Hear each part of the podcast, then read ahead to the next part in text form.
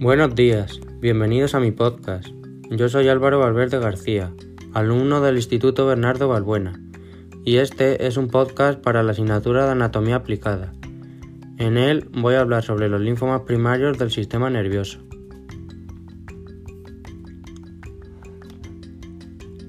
Los linfomas cerebrales primarios son un tipo de tumor cerebral poco frecuente. Estos tumores se originan a partir de los linfocitos que son células normales de la sangre y del sistema linfático. Y, por razones que todavía desconocemos, su localización queda restringida al cerebro.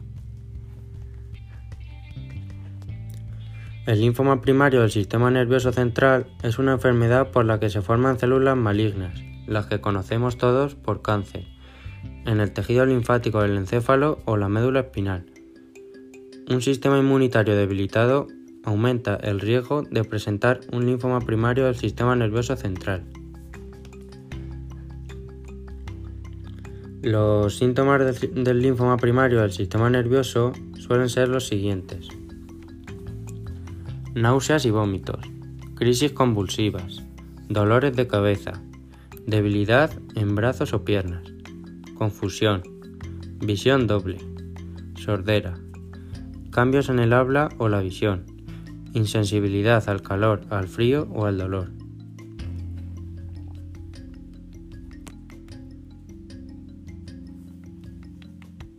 Ahora vamos a hablar de las causas. Las personas con sistemas inmunitarios debilitados están en mayor riesgo de presentar un linfoma cerebral primario. Las causas frecuentes de un sistema inmunitario debilitado incluyen el SIDA y haber recibido un trasplante de órganos, especialmente si es de corazón. El linfoma cerebral primario puede estar ligado también al virus de Epstein-Barr, especialmente en personas con SIDA. Este es también el virus que causa la mononucleosis. El linfoma cerebral primario es más común en personas entre de 45 a 70 años. La tasa de este linfoma está aumentando.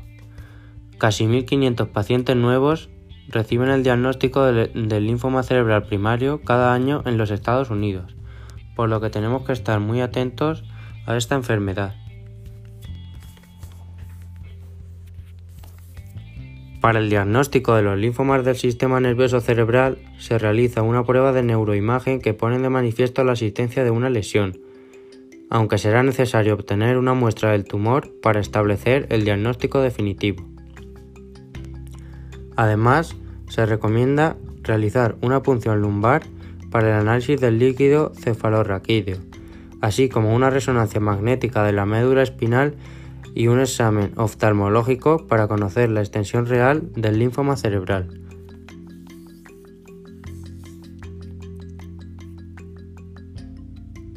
El linfoma cerebral primario frecuentemente se trata primero con corticosteroides. Estos medicamentos se usan para controlar la hinchazón y mejorar los síntomas. El tratamiento principal es con quimioterapia. Las personas más jóvenes pueden recibir una alta dosis de quimioterapia, seguida de un autotrasplante de células madre. La radioterapia de todo el cerebro se puede hacer después de la quimioterapia. También se puede intentar el refuerzo del sistema inmunitario, como en aquellas personas que tienen SIDA. Esta enfermedad también puede tener algunas complicaciones, como por ejemplo efectos secundarios de la quimioterapia, incluidos conteos sanguíneos bajos, efectos secundarios de la radiación, incluso confusión, dolores de cabeza, problemas del sistema nervioso y muerte tisular. También podemos encontrarnos que el linfoma pueda volver, es decir, que haya un retorno de este.